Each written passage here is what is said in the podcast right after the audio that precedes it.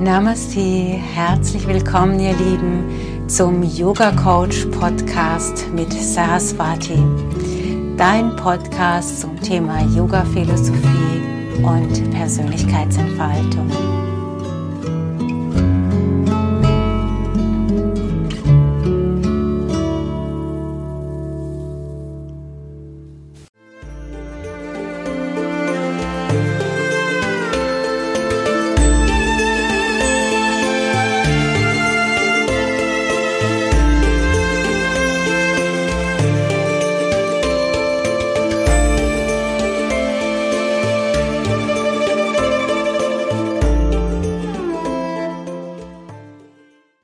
Herzlich willkommen zu einer neuen Folge vom äh, Podcast Yoga Coach. Ähm, wir haben heute eine sehr äh, ungewöhnliche, ähm, ein ungewöhnliches Format. Äh, das ist ähm, dem geschuldet, was gerade draußen passiert. Wir machen heute eine Videokonferenz, eine Videoschalte.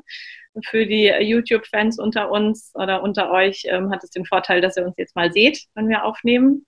Ähm, für diejenigen, die über Spotify und Apple und Google und was weiß ich was äh, uns hören. Ähm, das liegt dann daran, also die, die, dass die Tonqualität anders ist, ist einfach äh, dem geschuldet, dass wir halt jetzt so aufzeichnen müssen.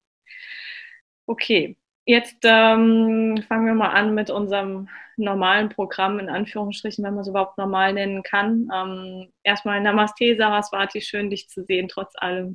Namaste, Rebecca. Ähm, wir haben darüber gesprochen, ähm, dass wir ähm, quasi ein Sonderthema dazwischen schieben. Eigentlich wollten wir ja ähm, einen ganz anderen Teil aufnehmen, aber ähm, wir haben äh, uns überlegt, dass wir äh, über das Thema Hoffnung sprechen und äh, über Angst und wie man damit jetzt umgeht in so einer Situation, die ja für uns alle auch neu ist. Und ähm, ja, bin gespannt, was du, was du uns berichtest und was du uns erzählst. Ähm, ja, erzähl mal, wie, wie ist das denn mit Yogis äh, in der Yoga-Philosophie mit Hoffnung? Also wie schöpft dann ein Yogi in so einer Situation jetzt Hoffnung? Ähm, also erstmal das Wort Hoffnung ist jetzt ein Wort, das ich so in, den, in der Yoga-Philosophie nicht finden kann. Äh, also Hoffnung ist, wäre dem Yogi zu wenig, weil, weil Hoffnung ist ja so ein so ein subtiles Gefühl. Was ist eine Hoffnung eigentlich? Also es, man verbindet äh, eine Vorstellung damit, äh, wie es eintreten soll. Etwas, was ich mir wünsche, soll so passieren. Und ich habe die Hoffnung, dass das, was ich mir wünsche, irgendwann passiert. Das, das wäre jetzt dem Yogi zu wenig. Weil äh, das fällt, äh, das würde unter einer der fünf Leiden, den Kleshas fallen, nämlich dem Raga, dieses haben wollen. Also Hoffnung ist ja im Prinzip einfach nur ein anderes Wort. Ich möchte etwas haben und ich hoffe darauf, dass das, was ich haben möchte, eintritt.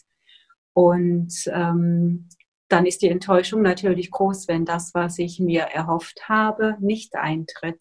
Und wenn das häufiger passiert, dann geht es auf meinen Selbstwert oder es erschüttert mich in meinem Urvertrauen, weil ich das Gefühl habe, ja immer das, was ich mir erhoffe, tritt nicht ein.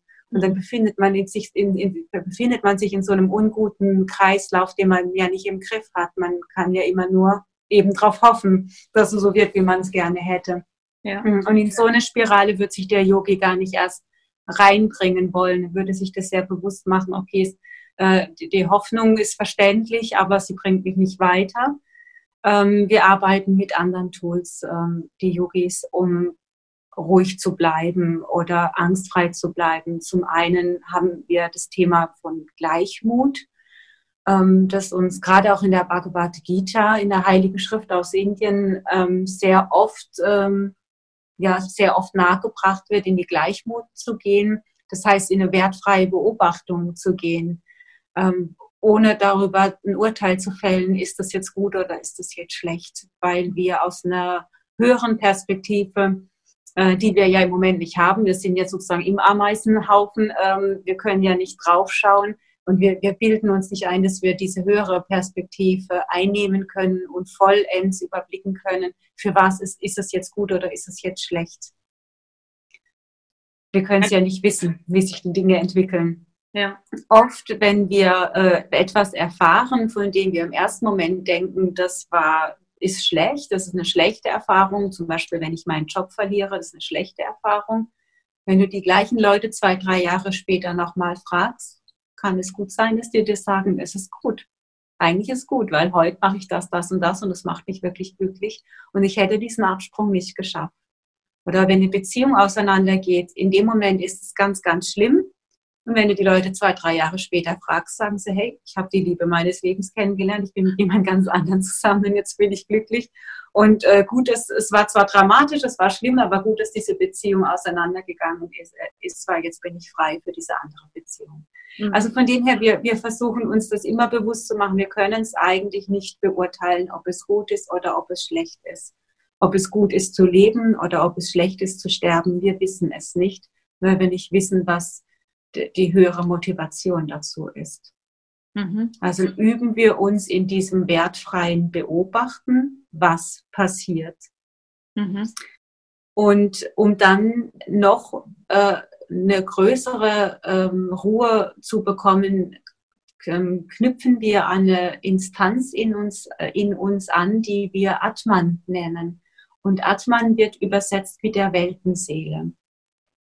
Weltenseele ist, wie der Name schon sagt, oder wir hatten das ja auch bei den Koshas mal besprochen, es ist etwas, was in dir ist, aber gleichzeitig auch äh, in Verbindung mit der ganzen Welt steht. Und das, was du in dir hast, diese Instanz, die kannst du über die Meditation erfahren. Aber erst nachdem du durchgegangen bist über alles, was über dem Atman liegt oder anders gesagt über alle Gefühle, über alle Ängste oder durch alle Ängste, eben durch diese ganzen Gefühle, ähm, die wir in uns haben, durchgegangen bist. Dann landest du irgendwann in einem Bereich, der still ist. Und das ist dann die eigentliche Meditation. Dieser Bereich ist unbewegt, dieser Bereich ist unverletzlich und dieser Bereich ähm, strahlt absoluten Frieden aus. Und dieser Bereich, den wir über die Meditation anknüpfen, ist genau dieser Bereich, den wir, wenn wir sterben, mh, hm, ja auch anzapfen, wo wir in diesen, in, uns in den Atman zurückziehen, um mhm. ruhig zu sein. Mhm. Ähm, jetzt klingt das aber so, als äh, könnten das nur die fortgeschrittenen Yogis, weil die durch alle Gefühle durchgegangen sind und ähm, ein Anfänger da vielleicht noch nicht so steht.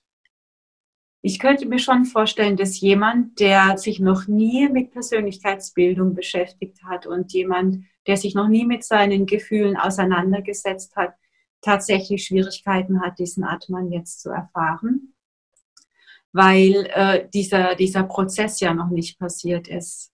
Ähm, das heißt, es verändert, es verändern sich Dinge im Außen, von denen man geglaubt hat, die bleiben immer so.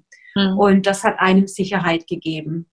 Und wenn, wenn das die einzige Instanz ist, die einem Sicherheit gegeben hat und es fällt weg, dann logisch, dann entsteht erstmal Angst, dann entsteht Unruhe, weil wo, woran soll ich mich dann festhalten, wenn das, woran ich mich die ganze Zeit festgehalten habe, sich, habe, sich gerade in Luft auflöst?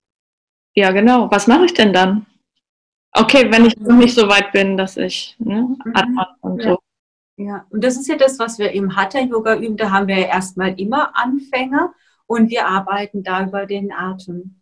Also in dem Moment, wo du den Atem beobachtest, hast du schon eine direkte Anbindung an den Atmen. Nur erfordert es halt eine gewisse Übung, wirklich so präsent bei der Atmung zu bleiben und eben nicht sich wieder selbst zu unterbrechen durch angstmachende Gedanken zum Beispiel oder auch unsinnige Gedanken, überflüssige Gedanken, wie Samanthi meint.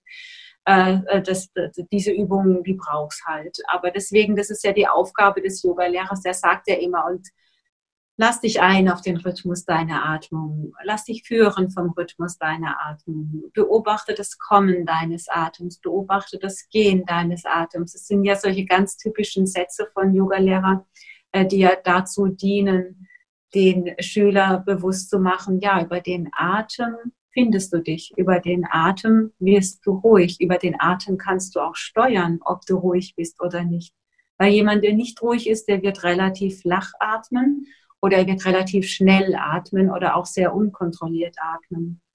Ähm, und umso mehr du Einfluss auf den Atem nimmst, umso, oder selbst wenn du ihn nur beobachtest, in dem Moment verändert sich ja schon was und dann atmest du automatisch tiefer.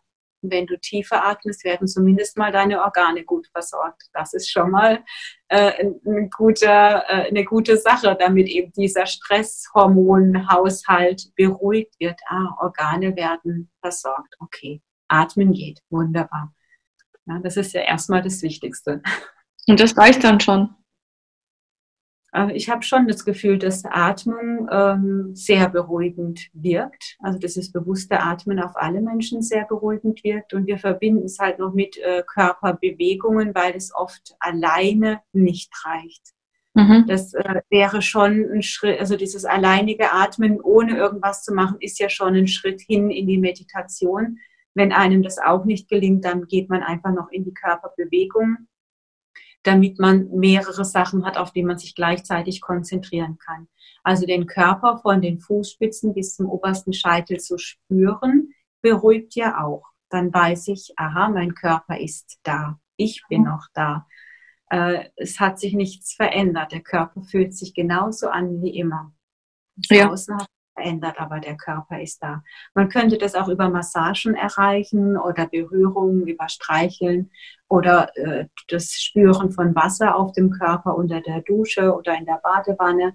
Also da gibt es ja mehrere Möglichkeiten, aber im äh, Yoga machen wir das natürlich über die Asana-Praxis, über die Yoga-Übungen. Ja. Okay, aber wenn ich jetzt ähm, zu Hause sitze und äh, bin völlig fertig, bin vielleicht ähm, Yoga-Anfänger oder habe keine Ahnung von Yoga, höre aber gerne den Podcast. Ähm, an dieser Stelle grüße ich alle, die das tun. aber dann, ähm, also die, die, hätten dann auch die Möglichkeit, zumindest wenn sie ihren Atem beobachten und ihren Körper spüren, wie du es eben beschrieben hast, dann fährt man schon mal runter. Also dann nimmt man schon mal ein, ganzen, ein ganzes Stück äh, Druck auch raus und kommt mehr bei sich an. Ja, ja mit, mit Sicherheit werden die meisten dadurch erstmal Beruhigung erfahren. Wenn das auch nicht hilft, weil man jetzt irgendwie kurz davor ist zu hyperventilieren, dann kennen wir aus der Yoga-Praxis natürlich noch Atemtechniken, äh, die einen wieder runterbringen können. Die einfachste Atemtechnik ist einfach die Luft anzuhalten und den Atem zu zählen. Das heißt, ich, äh, die, für die meisten ist folgender Rhythmus passend. Also du atmest auf drei ein, also atmest ein, zählst innerlich eins, zwei, drei, hältst dann den Luft, die Luft an, zählst innerlich wieder auf drei oder auf vier und atmest dann doppelt so lang aus, wie du eingeatmet hast, also in diesem Fall auf sechs. Mhm. Dann atmest du wieder auf drei ein und so weiter. Für die meisten ist dieser Rhythmus ganz gut. Oder auf vier, vier, acht. Also da wird der Ausatmen aber schon sehr lang mit acht.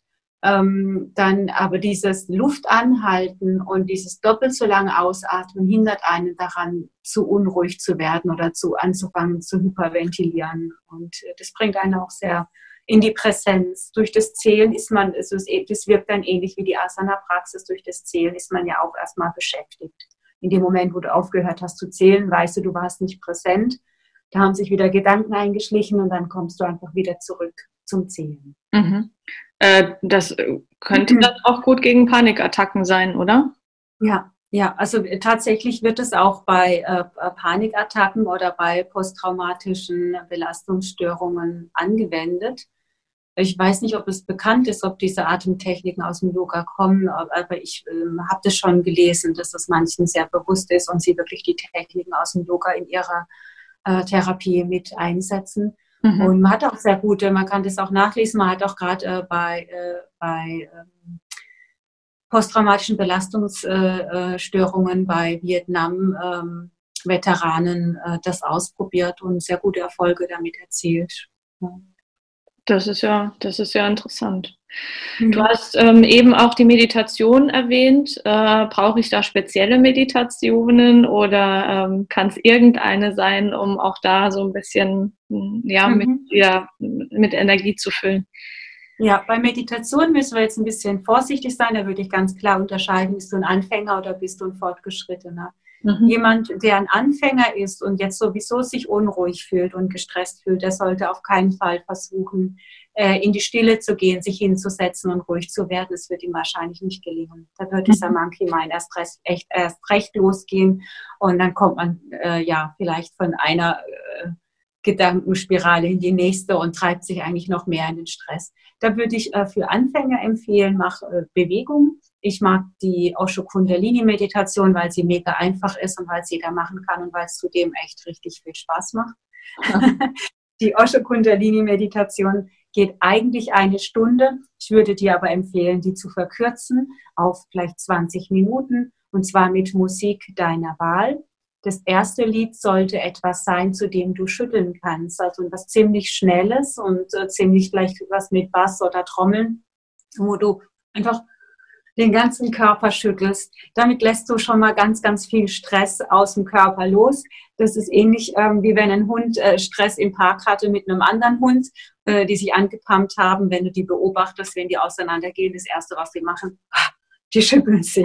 Danach ist der Stress erst wieder draußen aus dem Körper und du wirst, der, wenn du deinen Hund beobachtest, feststellen, ähm, ja, der hat keinen Stress mehr. Das ist jetzt wieder gut.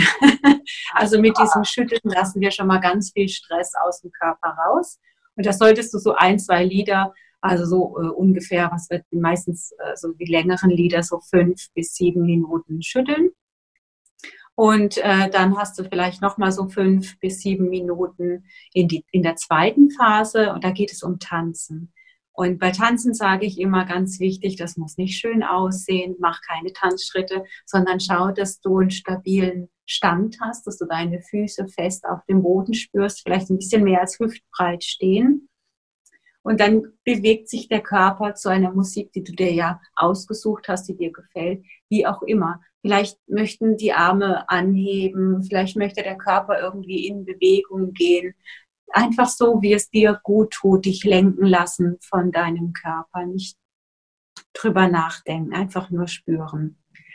Ähm, dann kommt die dritte Phase, die mache ich gerne in der Stille, aber du könntest auch eine ruhige Musik aussuchen, ähm, dass du einfach nur stehst, mit beiden Füßen fest auf der Erde aufgerichtet. Der oberste Scheitelpunkt strebt nach oben.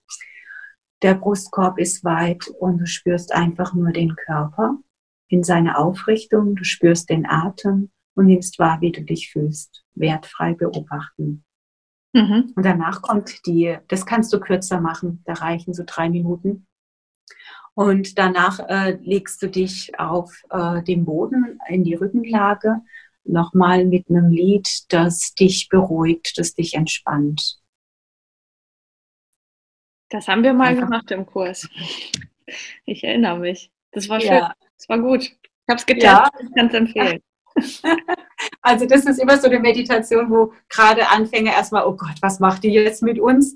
Ähm, aber ich sage den Leuten immer, wenn du das eine Woche lang jeden Tag machst, du wirst so chronisch gute Laune haben, dass du anderen schon auf den Keks gehst damit. Ja. Das ist ja ganz schön, wenn, äh, wenn man dann so super gute Laune hat, äh, dass es die anderen fast nicht aushalten. Aber äh, brauche ich da spezielle Musik oder, oder wo kriege ich dann Musik dazu zum Tanzen und so? Ja, also man kann seine Lieblingsmusik einfach äh, aussuchen oder bei mir auf der Homepage habe ich, auf der Yoga Swaha Homepage habe ich eine Service-Seite und auf der Service-Seite sind Buchtipps und bei den Buchtipps stehen aber auch Musiktipps dabei. Und da sind ein paar Playlists äh, zu der Osho Kundalini Meditation, die man sich ähm, ja, ähm, zusammenstellen kann, dass man so ein bisschen eine, eine, eine, Ahnung hat, in welche Richtung zum Beispiel man das machen kann. Ja. Also www.yoga-swaha.de. Ähm, genau. V-H-A-A. Genau. Ja, okay. Werde ich nachher auch mal gucken. Wusste ich noch gar nicht, dass du das hast. Mhm. ja, so ein bisschen versteckt, mit der Übersicht halber. Deswegen sage ich das immer äh, für die, die das wissen wollen. Unter dem Service habe ich es gepackt. Ja, ja. Servicebereich. Okay, jetzt, war, jetzt waren wir beim Tanzen. Wir kamen irgendwie vom Meditieren aufs Tanzen. Genau, genau. Also das wäre eine Meditation, die wirklich jeder sofort äh, machen kann. Äh, ähm, wo, also wenn man das jetzt nicht übertreibt, also wenn man wirklich mit sich so an 20 Minuten, 25 bis 30 hält, äh, dann holt, packt man da jetzt auch keine Gefühle raus, die irgendwie tiefer sind. Äh, bei einer Stunde sieht es vielleicht schon anders aus oder noch länger. Also nicht übertreiben. Ähm, dann könnte man eine einfache Gehmeditation machen, also einfach laufen mhm. und ganz bewusst den Fuß spüren, ganz bewusst das Becken spüren. Geht das Becken mit in Bewegung, bei den Frauen mehr. in dem Moment, wo sie sich das Gehen bewusst machen. Bei den Männern wird man wahrscheinlich eher merken, dass sie dann diese Bewegung in den Schultern mehr spüren. Ähm, das, äh, das beruhigt auch. Also eine Gehmeditation. Wie lange, dauert, wie lange dauert denn so eine Gehmeditation? Ähm, das reicht ein paar Minuten. Echt? Ja. In dem Moment, wo du präsent wirst, wirst du merken, dass du auch ruhiger wirst. Aha. Interessant. Mhm. Okay, ich habe dich unterbrochen, Entschuldigung. Ja, also ja, Gehmeditation, ähm, dann gibt es ja ganz viel geführte Meditationen, die sind eigentlich auch äh, sicher insofern, dass man äh, jetzt keine Panik kriegt davon, weil man ja dann geführt wird. Also ob es jetzt eine Fantasiereise ist oder eine innere Kindheilung oder was auch immer ähm, einem gut tut, äh, das geht auch. Oder ein Yoga Nidra, das äh, übersetzt heißt es der Schlaf des Yogi. Wenn Menschen Yoga Nidra machen, dann erinnern sie sich an das autogene Training. Ah. Weil das autogene Training kommt äh, aus dem Yoga und ist ursprünglich vom Yoga Nidra abgeleitet. Echt? Also und daher kann man sich sowas, also sowas ähnliches wie, wie autogenes Training, ja. Ach, das wusste ich. Ja. Das siehst du mal. Wir haben was gelernt. Es ist alles Marketing, ja, aber es sind ganz, ganz alte Tools. ähm, beim Yoga Nidra spürt man immer Gegensatzpaare und man spürt durch den Körper, dass man zum Beispiel nur die linke Körperseite spürt, dann nur die rechte Körperseite spürt oder nur die linke Mondenergieseite, die rechte Sonnenenergieseite, kalt, warm, Anspannung, loslassen eben. Mhm. Also so mit diesen Gegensatzpaaren arbeitet man da und auch mit Affirmationen äh, sagt man ja, heute. Ähm, wir sagen Sankalpa dazu. Äh, das ist das Sanskritwort für eine Affirmation oder für einen Positivsatz, für einen Leitsatz. Mhm. In Yoga Nidra wird eben so auch gearbeitet. Schön. Mhm. Da gibt es ganz, ganz viele dazu. Ganz unterschiedliche Meditationen. Weißt du, was ich mich frage? Ähm, mhm ich glaube, dass es mir genauso geht wie vielen anderen. Also du stehst morgens auf, guckst Nachrichten, es geht um Corona. Äh, dann ähm, im Prinzip überschlagen sich die Meldungen den ganzen Tag, also bis abends 20, 21 Uhr. Ich meine, ich bin jetzt Journalistin, ich kann mich, äh, ich kann das nicht ausblenden, ich muss es alles äh, ähm, mir geben und angucken. Äh, umgekehrt mhm. als ähm, als ähm, jemand, der jetzt nicht im, äh, in der Presse unterwegs ist, äh, musst du aber genauso gut ähm, äh, ständig halt die Nachrichten auch im Blick behalten, weil es ja jetzt ganz konkrete Auswirkungen hat auf dein Leben. Also ähm, jetzt haben wir Ausgangsbeschränkungen, wann kommt die Ausgangssperre, solche Sachen. Ja. Ähm, aber ich frage mich, ähm, wie würdest du denn den Tag strukturieren? Also wie viele Ruheinseln brauche ich denn? Weil wenn ich mich jetzt nur noch mit dem Thema beschäftige, dann ist ja mein Akku relativ schnell leer. Ja? Und äh, wenn ich mich gar nicht, also gar nicht damit beschäftigen kann man sich ja auch nicht. Ja? Man muss ja immer die neuesten Regelungen dann irgendwie mitbekommen. Aber was, äh, was äh, rätst du denn zum Krafttanken? Also morgens meditieren, äh, mittags meditieren oder so eine Gehmeditation, alles, was du vorstellst und abends noch nochmal oder wie würdest du, was kannst du mir einen Rat geben? Ähm, ich bin ja, es gibt ja, also den Hatha-Yogi würde dir jetzt ganz klar sagen, ein klassischer Hatha-Yogi würde dir jetzt ganz klar sagen, ja klar, du stehst morgens um fünf auf, machst erstmal deine Meditation oder gehst in deine Asana-Praxis, dann gehst du in die Meditation, dann machst du das mittags nochmal und abends nochmal oder so. Ähm, aber ich bin halt, äh, ich, ich sehe mich ja immer so als Tantra-Yogini, einfach nur von der Idee, vom Ansatz her. Und die, die äh, weigern sich immer so feste äh, Konzepte zu fahren. Äh, weil das Konzept, das ich jetzt da reingeben würde, kann sein, dass es für die einen super ist, aber für die, für die nächsten ist es einfach nur noch ein zusätzlicher Stress, den mhm. ich damit kreiere. Oder wo dann nochmal zusätzlich sowas entsteht, ah, ich sollte jetzt das und das machen, ich mache es jetzt aber nicht. Und dann fangen die Leute an, sich irgendwie erst recht schlecht zu fühlen. Und ja. das möchte ich halt nicht. Ja, äh, deswegen äh, ist, ist jetzt liebevoll mit sich umzugehen, geduldig mit sich umzugehen, würde ich für wichtig erachten, äh, zu schauen, was wollte ich denn jetzt eigentlich die ganze Zeit schon immer gerne mal machen und konnte das nicht machen, weil ich einfach so getrieben war durch, durch diesen wahnsinnigen Alltag, den wir uns alle kreiert haben oder vielleicht auch kreieren mussten, weil wir geglaubt haben, wir müssen ja noch Geld verdienen und wir müssen noch das machen und jenes machen. Äh, das ist doch jetzt eine wunderbare Möglichkeit, mal zur Besinnung zu kommen, äh, zu spüren, ja, ich würde gerne mal Meditation ausprobieren. Oder ich würde gerne Yoga ausprobieren. Dann schaue ich mir halt mal ein Video an und gucke, was ich mitmachen kann. Mhm. Oder ich würde gerne ähm, wieder musizieren. Oder mhm. ich würde gerne mal ein Buch lesen, was malen, Zeit mit meiner Familie verbringen, in Ruhe Gespräche führen mit meiner Familie, fragen, wie geht's dir denn? Oder was beschäftigt dich denn? Oder was für Visionen hast du für dich? Um äh, auch über eine Zeit danach zu sprechen, damit man nicht so vollends in dieses Gefühl reinkommt, boah, es wird jetzt immer so bleiben. Natürlich wird es nicht immer so bleiben. Ja. Sich das in der Familie auch bewusst zu machen. Äh, es gibt auch eine Zeit danach und wir können uns auf diese Zeit danach freuen. Und wir wollen sie aber bewusst äh, angehen und wir wollen sie vielleicht auch als Familie ganz bewusst neu kreieren und äh, vielleicht mal Stellschrauben da aktivieren, sagen, ja, wir haben uns irgendwie völlig aus den Augen verloren. Warum ist denn das eigentlich so? Und was können wir zukünftig verändern? Und vor allem auch, wo können wir ins System reingehen und sagen, wir möchten nicht, dass das System, so wie es jetzt kreiert wurde von der Gesellschaft, derart auf unser Familienleben einwirkt, dass wir tatsächlich ein Virus brauchen, um einfach mal in Ruhe miteinander reden zu können. Mhm. Dafür ist eine gute Chance. Ähm, da äh, äh, konstruktiv jetzt mit umzugehen und es auch lichtvoll zu wandeln und sich darauf zu freuen, äh, was wir daraus machen können. Mhm. Das finde ich ganz wichtig. Wie können wir es hinbekommen, dem System nicht mehr zu erlauben, uns so viel Zeit zu rauben? Das ist eine interessante Frage, oder? Da kann man sich in der, in der Familie doch mal Gedanken drüber machen. Und dann fordere ich das einfach von den Schulen ein, zu sagen, dann wird, werden montags, für montags keine Arbeiten mehr gemacht. dann wird, ähm, damit das Wochenende einfach wirklich, wirklich frei ist. Mhm. Zum Beispiel. Das ja. wird in der Grundschule ja teilweise noch so gemacht, aber ich weiß es ja von meinen Kindern. Äh, da ging es Zeit, dann ging es zeitlich nicht mehr, dann mussten halt doch Montagsarbeiten gemacht werden. Ja, dann kann ich sonntags mit meinem Kind keinen Ausflug machen, weil da so eine Arbeit ansteht, das ganze Wochenende wieder versaut. Und als Eltern hat man, ist man ja auch mit involviert. Dann kommt dann die ganze Zeit, ja, hast du das, äh, ich verstehe das nicht, kannst du mir helfen? Äh, das, das ist eine Einwirkung vom System, die total unnötig ist. Ähm, dann finde ich gut, was äh, Precht dazu sagt, ja, lass uns doch jetzt die Schule revolutionieren.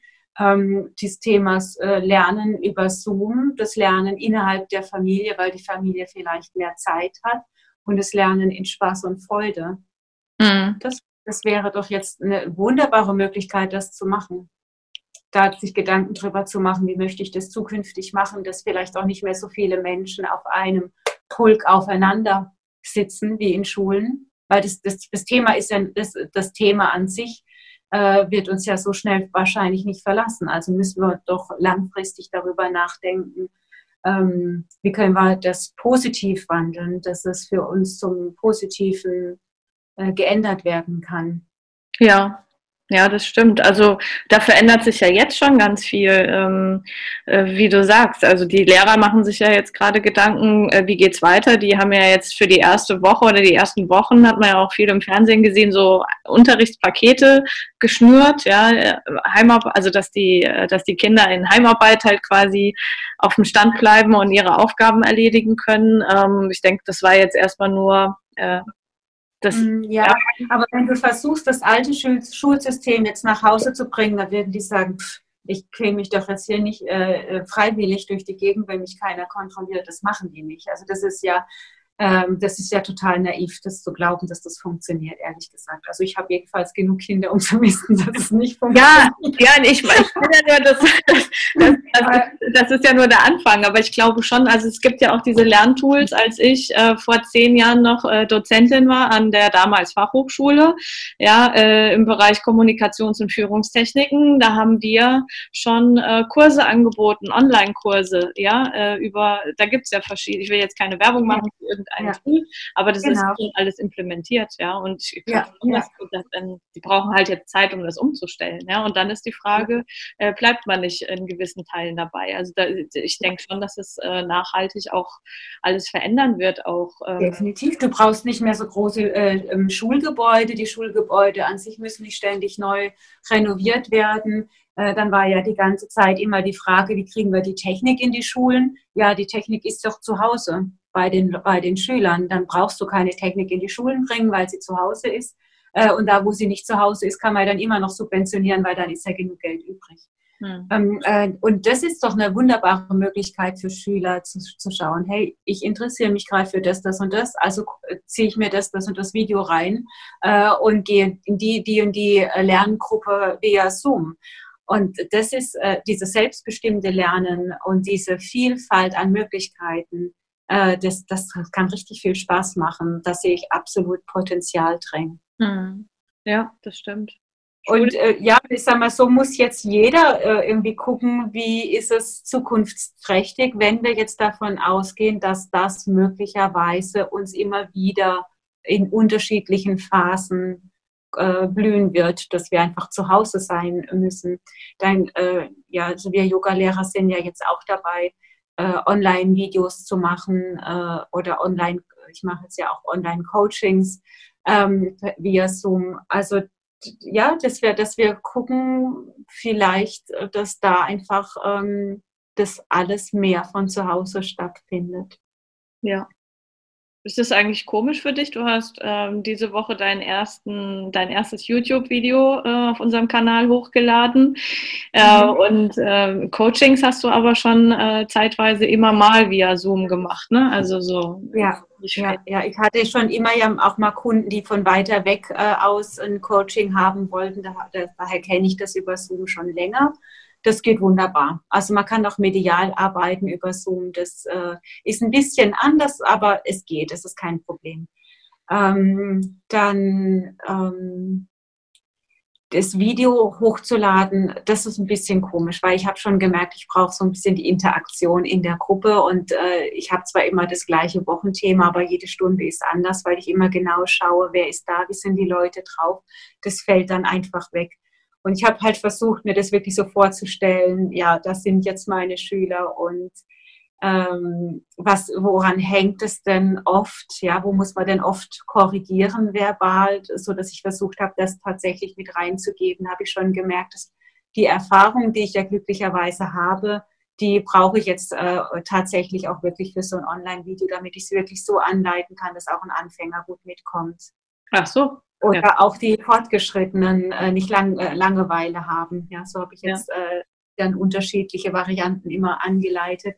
Also von daher, äh, ich bin, also ich habe schon gute Rückmeldungen bekommen äh, und ich bin gespannt, äh, wie gerade auch Anfänger mit den Videos zurechtkommen werden. Ja, ich, ich werde es irgendwann mal testen. Ich habe es noch nicht, muss es unbedingt. Ähm, was ich bei euch auch ganz gut finde, ist, äh, das ist jetzt keine Dauerwerbesendung, ähm, es ist mir echt ein Herzensanliegen, da haben wir nicht drüber gesprochen vorher, nur dass ihr es wisst. ich finde ähm, es gut, dass äh, du und dein Team, dass ihr halt ähm, auch Coachings im Hinblick auf Kriseninterventionen und so anbietet. Ähm, und ich glaube, das ist auch ein ganz, ganz wichtiges Thema, wenn jetzt erstmal der ganze Stress raus ist, ja, und die meisten dann zu Hause sind und ähm, dann, also ich meine, die Zahl der, der Infizierten wird, wird jetzt erstmal in den nächsten ein bis zwei Wochen auch noch ansteigen und ähm, ja, und dann bist du wahrscheinlich, wenn du die Statistik anguckst, äh, wird es so kommen, dass, äh, dass du wahrscheinlich, äh, jeder wird irgendjemanden kennen, später, der, der es mal gehabt hat oder ähm, der irgendwie betroffen war und in Quarantäne gesessen hat. Und ich glaube, spätestens dann wird das ganz, ganz wichtig, dass die Menschen auch eine Möglichkeit haben, äh, mal mit jemandem zu reden und Unterstützung zu kriegen. Mhm. Ja, also Krisenintervention gehört ja äh, schon immer zu unserem Coaching-Repertoire dazu. Mhm. Ähm, also zu, äh, das, im Prinzip geht es immer um Ohnmachtspositionen. Man hat das Gefühl, man befindet sich in einer Situation, es geht nicht mehr vor, nicht mehr zurück oder ich habe irgendwie meine äh, Vision verloren, eine Perspektive verloren. Und es geht in diesen Coachings immer darum, äh, einen Weg zu finden, der zeigt, nee, Das ist nur ein Gefühl, das gerade in dir angetriggert wird, dass du ohnmächtig bist. Tatsächlich gibt es aber noch ganz, ganz viele Möglichkeiten, äh, in die du gehen kannst und die zu finden. Darum geht es im Coaching. Mhm. Und dass man hinterher auch wirklich wieder in so ein leichtes Gefühl reinkommt, in so ein beschwingtes Gefühl der Sicherheit reinkommt, weil man vielleicht auch äh, in dem, in dem Coaching äh, wir dann auf die Ressourcen eingehen, äh, die Ressourcen rausarbeiten, die, die jeder ja mitbringt, auf die er dann zurückgreifen kann. Und hinterher ist auf jeden Fall so, dass man dann wieder lächeln kann und sagen, okay, es geht wieder weiter. Es ist vielleicht gar mhm. nicht alles so dramatisch. Ja. Ja, dieses Ohnmachtsgefühl, ich glaube, das wird, wird jetzt, ja, das, ähm, das nimmt immer mehr zu. Also ich fühle mich auch relativ, ich merke, wie sich das äh, immer stärker in mir breit macht. Du hast das Gefühl, du kannst das alles gar nicht mehr steuern und du wirst überrollt von den ganzen Entwicklungen und dann sitzt du da und ja, du hast keine Kontrolle mehr über dein eigenes Leben. Gerade. Mhm. Ja, deswegen, also ich habe auch gesagt, dass ich finde, der Coronavirus ist eine Therapie äh, für eine, eine, eine Länder, eine Welttherapie für uns alle, weil wir äh, dieses Gefühl, das jetzt viele haben, entspricht eher so dem Gefühl, äh, wie ist es, wenn ein Krieg ausbricht. Mein ja. Leben ist nicht mehr sicher, äh, ich kann vielleicht nicht mehr einkaufen gehen ähm, es überall lauert die Gefahr. Und ganz so schlimm ist der Virus ja nicht, dass das jetzt äh, so ist wie in einer Kriegssituation. Aber es wird, ähm, wir werden berührt äh, über dieses, äh, wir werden äh, über dieses abgespeicherte genetische Trauma, das wir ja alle in uns tragen, berührt und äh, werden zurückkatapultiert in diese, in diese traumatischen Zustände unserer Ahnen. Und daher ist das etwas sehr Heilsames, was jetzt stattfindet, wenn wir es wandeln können. Also es bringt natürlich nichts, jetzt weiter wieder in dieses Gefühl reinzugehen und da nicht mehr rauszukommen, sondern sich entweder tatsächlich führen zu lassen durch einen Coach, durch einen Therapeut, wie auch immer, durch eine äh, liebe Ansprechperson, äh, sich da durchführen zu lassen, dass man in eine, in eine lichtvolle, in eine positive Grundhaltung kommt.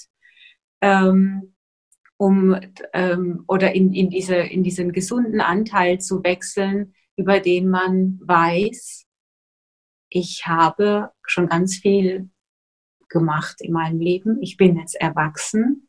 Ich habe die Zügel in der Hand und es gibt noch ganz, ganz viel, das ich bestimmen kann und verändern und lenken kann. Also diese, an diese gesunde Instanz in uns zu appellieren oder eben wieder dieser innere Atman in uns, diese innere ruhige Instanz in uns, die unverletzt ist, auf die zurückzugreifen und zu sagen, diese Instanz ist unverletzt in mir, egal was jetzt passiert. Ob ich gerade einen lieben Menschen verloren habe, weil der gestorben ist äh, oder weil ich selbst gerade krank bin, ich kann ganz tief nach innen gehen und spüre, ich bin da unverletzt. Ich werde da auch immer unverletzt sein.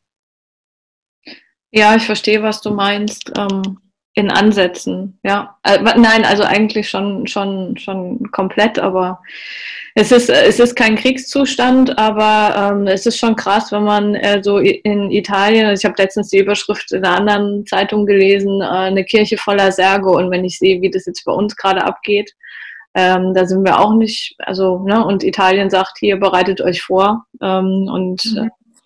Ja, und dann, und dann stehst du schon da und denkst, äh, Wahnsinn, ja, und äh, darauf hat, kann man sich nicht vorbereiten, darauf hat mich keiner vorbereitet. Also ich rede jetzt nicht von ja. persönlich, sondern von, es gibt wahrscheinlich auch vielen so. Mhm. Ja, und dann, äh, dann ist es im Erstschlag, wenn du ähm, erstmal so, ein, so eine Angst hast, ähm, ja, und dann auch realisierst, kann dich persönlich betreffen oder die Menschen, die du liebst und dann fühlst du dich äh, erstmal blind, ja, und, und rennst und rennst und erkennst dann nicht, warum das heilsam für dich sein könnte. Und auf den Punkt würde ich gerne nochmal mhm. eingehen, ja. Ähm, mhm. Mich da nochmal ab. Ja, also die Angst vor dem Tod ist ja eine Angst, die alle äh, oder die meisten haben, die sich eben mit dem Sterben noch nicht auseinandergesetzt haben. Und an, an, in, in Phasen wie dieser ist es einfach so, wir werden damit konfrontiert wir sind sterblich. Und in dem Moment fällt es äh, jedem auf, stimmt ja, ich bin ja sterblich und ich lebe aber so, als wäre ich es gar nicht. Also das ist so das eine. Ähm, und ich würde gerne was aus der Bhagavad Gita äh, vorlesen in Bezug auf den Atman. mhm. äh, die Grundhaltung vielleicht ein bisschen deutlicher wird. Das ist, wie gesagt, eine der heiligen Schriften aus Indien und die Yoga-Philosophie basiert auch auf, auf dieser Schrift. Alle Wesen existieren nur vorübergehend. Vor, vor der Geburt sind sie unmanifestiert. Bei der Geburt nehmen sie dann eine manifestierte Form an. Und bei ihrem Ende werden sie wieder unmanifestiert. Was an alledem sollte einen bekümmern? Das Bekümmertsein über das Vorübergehende erschöpft nur deine Energie und hält dein spirituelles Wachstum auf. Ja. also das ist die Haltung, in die wir rein wollen. Das ist natürlich keine Haltung, die wir hier in der Gesellschaft etabliert haben. Wir wachsen nicht damit auf. Aber wenn du Kinder anguckst, die gehen genau so mit dem Tod um. Wenn, äh, wenn kleine, wenn jüngere Kinder vielleicht bis äh, sieben, acht äh, oder neun äh, mit dem Tod äh, konfrontiert werden in der Familie, sind die relativ wertneutral. Ich erinnere mich auch, dass als mein Opa gestorben ist, ich glaube, da war ich neun, ähm, der eine Opa, ähm, da äh, habe ich nicht verstanden, was für ein Drama die da alle machen. Als Kind. Und dann, weil, weil ich nicht geweint habe, haben die Erwachsenen gesagt, ja, die Kinder verstehen das noch nicht, deswegen weinen sie nicht. Und ich habe gedacht, doch, ich verstehe das absolut. Ich verstehe das absolut. Äh, Kinder werden geboren und Menschen gehen auch wieder, aber sie gehen einfach nur heim. So hätte ich das vielleicht nicht benannt, aber ich habe es gefühlt. Und ich glaube, dass Kinder das fühlen. Ja. Diese Trauer ist dann natürlich äh, verständlich und die kann ich absolut nachvollziehen. Mir würde das ganz genauso gehen. Ähm, kommt von diesem nicht loslassen wollen, von diesem ich äh, möchte, dass es so bleibt, wie es ist. Und natürlich möchte ich ganz, ganz viel Zeit mit meinen Liebsten verbringen und ich möchte gar nicht äh, diese Vorstellung überhaupt zulassen, dass meinen Liebsten etwas passieren könnte und wir, wir äh, durch den Tod getrennt sein könnten. Ähm, da ist, da ist, da würde der Yogi auch weitergehen und sagen, inwieweit ist diese Trennung real? Ähm, jetzt hast du auch ein paar Kinder. Wie gehst du für dich damit um? Also kriegst du das hin? Ähm, ich, Gott sei Dank ist keines meiner Kinder gestorben. Von daher kann ich es nicht sagen. Ich glaube, das wäre sehr, sehr schwierig für mich. Und ob ich es hinkriegen würde, das könnte ich jetzt so gar nicht sagen, weil ich da gar nicht in dieses äh, Gefühl rein kann oder auch will. Ja, nee, ich meinte eher, ich meinte eher jetzt, ähm, also, also hast du ähm, auch Angst und Sorge, ja, oder, oder, oder, hilft, dir, oder hilft dir die Yoga-Philosophie jetzt schon, das vielleicht ein bisschen anders zu sehen und damit anders umzugehen, deinen Kindern mehr Kraft zu geben? Also, weißt du, was ich meine? Ja, ja, nee, Angst habe ich keine, weil ich, ähm, ja, wie ich das immer so gern sage, äh, ich habe nicht die, die Illusion zu glauben, dass etwas schief läuft hier auf diesem Universum. Mhm. Also es, es läuft hier auf der Erde und auf dem Universum alles exakt richtig. Ähm, das zu glauben, dass irgendwas nicht richtig läuft, dass irgendetwas nicht perfekt getimt ist, ist ein Größenwahn der Menschen, meiner Meinung nach. Äh, nämlich, die, sie unterliegen dem Wahn, dass sie, mit, mit, äh, dass sie bestimmen könnten, wie die Dinge laufen sollten. Aber nicht vom Herzen, sondern vom Kopf heraus. Und vom Kopf heraus ähm, ist dieser Wahn da, wir wollen ewig leben. Äh, von einem Gefühl heraus wissen wir, dass es so nicht ist. Und von einem noch tieferen Gefühl heraus wissen wir, dass alles einem Wandel unterliegt. Äh, genau wie eben Blüten verblühen. Früchte vom Baum fallen und Blätter vom Baum fallen und die Jahreszeiten wechseln, wissen wir, dass es einfach zum Leben dazugehört. Und ich bin zutiefst davon überzeugt, das ist etwas, was ich spüre, dass es keine Zufälle gibt, sondern dass alles seine, dass alles einer höheren Ordnung unterliegt. Und ich bin Teil dieser höheren Ordnung. Ich bin eingebettet in dieser höheren Ordnung. Und ich, äh, sich dagegen zu wehren, ist Energieverlust, so wie ich es gerade vorgelesen habe. Es ist einfach nur unnötig, weil die Kräfte, die dieser höheren Ordnung unterliegen, viel stärker und viel kräftiger sind als ein einzelner Mensch. Das äh, heißt, ja, mir also das, was ich ändern kann. Mir fällt die ganze Zeit das Wort Gottvertrauen ein, so dieses Land, also im Volksmund. Ist es das so ein bisschen ja. noch? Mhm. Ja, es ist Gottvertrauen. Ja. Man ist ein anderes Wort dafür. Es sind ja nicht alle, also wir Yogis verstehen uns ja nicht als Religion, sondern als Philosophie. Und Gottvertrauen ist etwas, dann glaube ich ja an eine höhere Instanz, die etwas lenkt. Das kann ich auch machen, das ist, das ist mit Sicherheit nicht falsch. Äh, während die Yogis sagen, ich glaube nicht, ich möchte nicht glauben, sondern ich möchte die Erfahrung machen und aus dieser Erfahrung her weiß ich es. Mhm. Und äh, ich weiß, wenn ich in, äh, auf mein Leben zurückschaue, dass alles einer Ordnung gefolgt ist. Das kann ich beobachten. Und ich kann auch beobachten, dass es Zeiten gab, in denen ich mich nicht sicher gefühlt habe, auch finanziell, auf einer finanziellen Ebene nicht sicher gefühlt habe. Aber im Nachhinein betrachtet kann ich beobachten, es ging immer. Es war immer für mich gesorgt, auf die eine oder andere Weise. Auch wenn ich es mir vielleicht anders vorgestellt habe, wie der Kopf. Aber es war immer für mich gesorgt. Und irgendwann kann ich ja mal in dieses Vertrauen gehen, zu sagen, ja, es hat mir nicht immer gefallen. Es war mitunter sehr schwer zu bewerkstelligen. Aber ich weiß, es hat immer funktioniert. Es war immer gesorgt für mich. Mhm. Ach ja, das ist gerade so ein bisschen tröstlich. Und das Gleiche fühle ich halt für meine Kinder auch. Ich weiß, dass auch sie ihr Leben einer höheren Ordnung folgt. Und es kann sein, dass mir diese höhere Ordnung nicht gefällt. Zum Beispiel, wenn sie krank werden sollten, wenn sie einen Unfall haben sollten oder, oder, oder. Aber ähm, ich weiß, dass es für ihr, ihr Wachstum, ihr spirituelles Wachstum, für ihre Persönlichkeitsbildung wichtig ist und ähm, dass sie keine Aufgaben gestellt bekommen, die sie nicht bewerkstelligen können, auch wenn es eine Grenzerfahrung ist. Und das kann ich ihnen zumuten. Das muss ich ihnen ja auch zumuten, weil ich es ja an der Stelle nicht mehr an der Hand habe. Aber ich habe schon viel früher angefangen, es ihnen zuzumuten. Zum Beispiel, dass ich nie eine Mutter war, die auf dem Spielplatz hinterher gerannt ist und, oh, pass auf, Kind, du fällst runter. Sondern, dass ich immer ihnen dieses Gefühl mitgegeben habe, ich weiß, dass du es kannst und äh, ich stehe da, um dich zu unterstützen. Im Zweifel kann ich dir helfen, aber in erster Linie bitte gehen das Gefühl, du kannst es alleine. Das war immer meine Devise. Und äh, deswegen vertraue ich ihnen auch, dass sie mit ihrem Leben umgehen können, egal was passiert. Ähm, wie geht denn jetzt eigentlich dein jüngster Sohn damit um? Also da, da man, man, liest ja immer so viel.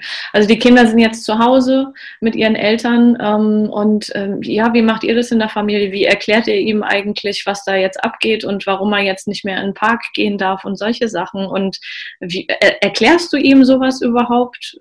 Was machst du eigentlich? Ja, also, er, also unser Sohn, äh, mein Mann und ich sind sehr gesprächig. Wir haben viele Gespräche und wir unterhalten uns über alles Mögliche. Und unser Sohn kennt das gar nicht anders. Der ist ja jetzt fünf, als dass er alle äh, Gespräche kennt und er mischt sich da auch immer ein und hat auch immer sehr interessante Impulse zu den unterschiedlichen Themen, die wir eben haben. Und natürlich ist äh, der Virus auch ein Thema für uns und er bekommt es mit. Und äh, dann sagt er auch natürlich, sagt, ja, Kinder, Kinder äh, werden nicht so schwer krank. so. Und er sagt, ähm, er findet das natürlich toll, weil ich bin jetzt natürlich zu Hause. das, also er hat gesagt, sagt er immer, ich, äh, ich melde dich vom, vom Yoga ab. also die Kita, die Kita, die vermisst er an der Stelle jetzt weniger, der ist froh, dass die Mama zu Hause ist. Ja, er hat er ja so gesagt, so wie er mich jetzt von der Kita abgemeldet hat, weil es ihm halt nicht gefallen hat, äh, ähm, meldet er mich jetzt vom Yoga ab, damit ich einfach auch zu Hause bin. Und er sagt, er hat mich jetzt abgemeldet. Süß. Ja. ja, der kriegt ja schon Vertrauen in seine Schöpferkraft. Ich hoffe nicht so arg. ja, und so seine Freunde und so, das vermisst er noch nicht? Ähm, also wir haben es jetzt äh, also von den Sozialkontakten tatsächlich ganz eingeschränkt, aber wir haben zwei Nachbarjungs, wo wir gesagt haben, da ist der Kontakt nicht eingeschränkt, weil die Eltern arbeiten, die müssen arbeiten. Ja. Die zwei Jungs sind äh, oft bei uns. Von daher ist das für uns gerade hier, für ihn Paradies auf Erden. Ja, eigentlich. für ihn ist alles wunderbar. Ja, super, ne? Ja, ja. Auch gehen. Mhm. Ähm, sag mal, jetzt, jetzt sind wir total abgekommen, aber es war mir echt wichtig, ähm, nochmal die Familiensituation damit äh, zu thematisieren heute bei dem, äh, was wir alles so ähm, besprechen. Und ähm, ja, aber ähm, zum, zurück zum Stück.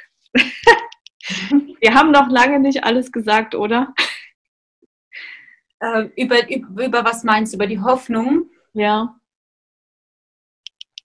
Ach, ich finde, äh, weiß ich nicht, ob man nicht damit einen guten Ansatz hat, vielleicht äh, äh, gute Ideen bekommen hat für sich. Wie auch immer, ob man in die Hoffnung gehen möchte oder ob man ins Selbstvertrauen gehen möchte. Das Zweite fände ich besser. Ähm, das ist ja ein Weg und diesen Weg kann man ja einschlagen. Und ich glaube, wir haben schon auch über unterschiedliche Bereiche gesprochen des Lebens, wo man äh, überall kreativ jetzt sein darf. Das ist doch ja. eigentlich eine tolle Möglichkeit, jetzt kreativ zu werden. Ja, ich habe mal gelernt von jemandem ähm, zu gucken, äh, nicht, nicht darauf zu gucken, was nicht mehr geht, sondern darauf zu gucken, was geht. Ähm, das ist ja das, was du auch so ein bisschen, also ähm, jetzt häufiger thematisiert hast. Ne? Also wenn ich die Zeit habe, dann kann ich mich ja auch dem eigentlich widmen, äh, wofür ich vorher keine Zeit hatte. Und äh, in, der, in der getriebenen Leistungsgesellschaft war auch immer Entschleunigung ein ganz großes Thema und zack sind wir genau bei dem Punkt. Also in, es ist natürlich jetzt nicht alles fluffig und so. Ne? Das möchte ich nochmal klarstellen, dass wir zwei das auch nicht so fluffig und supi sehen, sondern es ist schon eine sehr, sehr ernstzunehmende Situation. Aber wenn man zu Hause sitzt, äh, ja, dann hat man halt auch die Möglichkeit, ähm, ja, jetzt auch mal sich ähm, das, das Buch zu lesen, für das man die ganze Zeit keine Zeit hatte, weil man draußen immer so rumgerannt ist und so getrieben war und solche Dinge, ja. Also ähm, ja. ja, und weißt du, ich denke, wir sind nicht davon befreit, in eine Persönlichkeitsentwicklung zu gehen, unser Bewusstsein zu erweitern. Das sind wir nicht. Und das, die momentane Situation zwingt dich dazu, absolut in deine Kraft zu gehen. Äh, wenn du das nämlich nicht tust, dann wird, entsteht ja Verzweiflung. Und, das, äh, und in die Kraft zu gehen ist immer ein Weg. Da gibt es halt keinen kein Schalter, wo man sagen kann, okay, ab heute. Ja, ziehe ich mein Superman-Kostüm an. Ja. Äh, aber ähm, ich kann nach und nach dahin kommen, bis zu dem Punkt, wo ich tatsächlich dahin komme zu sagen, und selbst wenn ich jetzt sterbe oder selbst wenn jemand aus der Familie stirbt, ich kann damit umgehen oder ich kann lernen, damit umzugehen. Bis zu dem, bis zu diesem Punkt. Und ich glaube, dann bist du durch. Ja, und bis dahin hast du aber ganz, ganz viele Möglichkeiten, dich da auf den Weg zu machen und stark zu werden, diesen Halt, den du vielleicht bisher im Außen gesucht hast, im Innen zu suchen und zu finden. Mhm. Ja, wichtiger Punkt. Ich glaube, da kommen wir jetzt alle nicht dran vorbei, ne? Ja. Ja ich stelle jetzt mal die Lieblingsfrage. Haben wir jetzt alles gesagt? Ich glaube, jetzt haben wir alles gesagt, ja. ja. Okay, mhm. dann danke ich dir für heute und ähm, für die vielen wertvollen Impulse und ähm, liebe Leute da draußen, die ihr zuhört, kommt gut durch die, durch die Zeit und bleibt gesund nach Möglichkeit. Ja, bleibt gesund, alles Liebe.